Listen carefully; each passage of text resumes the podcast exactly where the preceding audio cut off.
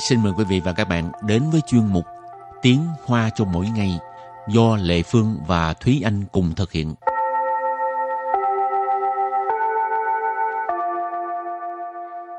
Thúy Anh và Lệ Phương xin kính chào quý vị và các bạn. Chào mừng các bạn cùng đến với chuyên mục Tiếng Hoa cho mỗi ngày ngày hôm nay.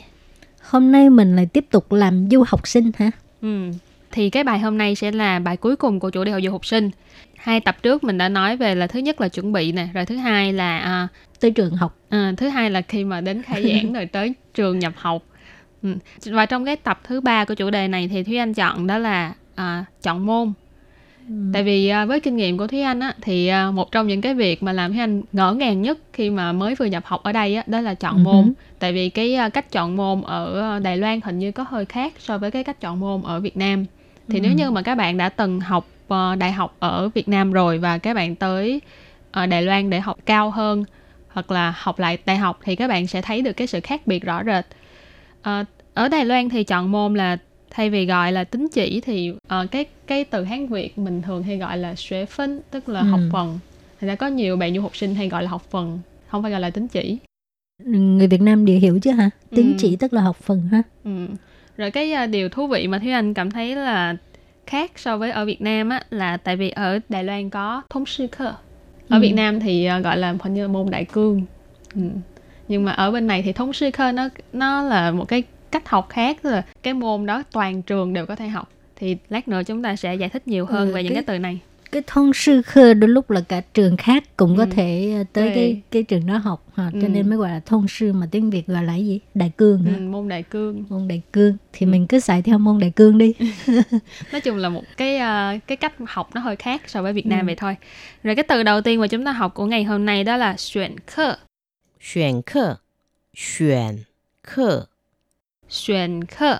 Chuyển khơ tức là chọn môn. Chuyển là chuyển trở là chọn.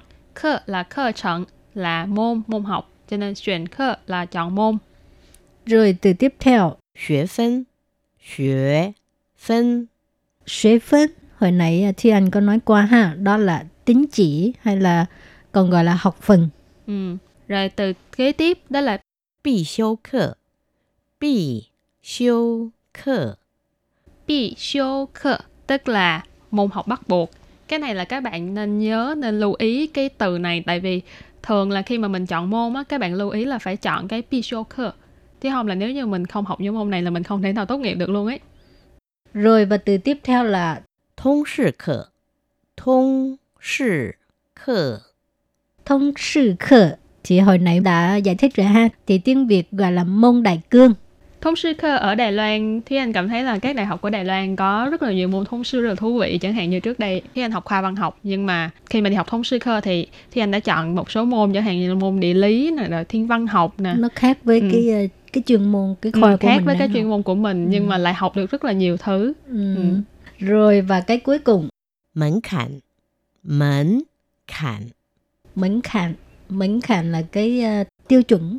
Ừ. Ờ Cái mảnh khảnh cũng rất là quan trọng đối với trong cái việc là tốt nghiệp cho nên các bạn phải chú ý là khoa mình có cái mảnh khảnh nào nha các bạn hoặc là Ừ. trường mình có cái mảnh khảnh nào để mà tốt nghiệp Rồi thì sau khi học xong những cái từ vựng này ha, bây giờ mình có một mẫu đối thoại. Wow, dài lắm á. Rồi, đối thoại gì đây mà dài? 我正在烦恼如何选课，你可以教我吗？你要先选必修课， 再选通识课，免得冲堂。那我要选几个学分？毕业门槛是一百二十八个学分，包括必修课、选修课和通识课。你在毕业之前修满即可。 câu dài nhất là câu cuối cùng vậy thôi chứ những câu kia thì không có dài cho lắm thành ra tí nữa chị Lệ Phương phải chịu khó giải thích cái câu này rồi câu đầu tiên là 我正在烦恼如何选课，你可以教我吗？我正在烦恼如何选课，你可以教我吗？我正在烦恼如何选课你可以教我吗 câu này có nghĩa là bây giờ mình đang rất là đau đầu làm sao để mà chọn môn bạn có thể dạy cho mình không? Wo là mình, tôi, trân tại là đang, đang ở trong một cái trạng thái nào đó, phản não tức là phiền não rồi đau đầu, cho nên trân tại phản não tức là đang phiền não về một vấn đề nào đó hoặc là đang đau đầu về một vấn đề nào đó. Rồi rú khở là làm như thế nào? Xuyên khở, nãy mình có nói là chọn môn. Nì, bạn, khở gì có thể, cháu ở đây là dạy. Nì khở gì cháu bộ mà, tức là bạn có thể dạy cho tôi không? Bạn có thể dạy cho mình không? 你要先选必修课，再选通识课，免得冲堂。你要先选必修课，再选通识课，免得冲堂。你要先选必修课，再选通识课，免得冲堂. À, câu này có nghĩa là bạn phải chọn trước cái môn uh, bắt buộc, rồi sau đó mới chọn cái môn đại cương để mà tránh bị trùng giờ ha. Nì yào xen xuyển bi siêu khở là bạn phải uh, chọn môn bắt buộc trước. Xen có nghĩa là trước tiên, trước hết, xuyển là chọn ha. Bi siêu khở hồi nãy học rồi đó là môn bắt buộc. 再 là sau đó ha, xuyển thông sư khở là chọn môn đại cương, thông sư khở môn đại cương, miền tớ là tránh, tránh khỏi ha. Chống thẳng tức là hai cái giờ học nó trùng nhau, ừ. à, cho nên à, phải chọn trước cái môn học bắt buộc, sau đó mình mới chọn môn đại cương để mà tránh bị trùng nhau. Tại Ừ. vì à, môn bắt buộc là quan trọng nhất mà. Ừ, đúng À. rồi.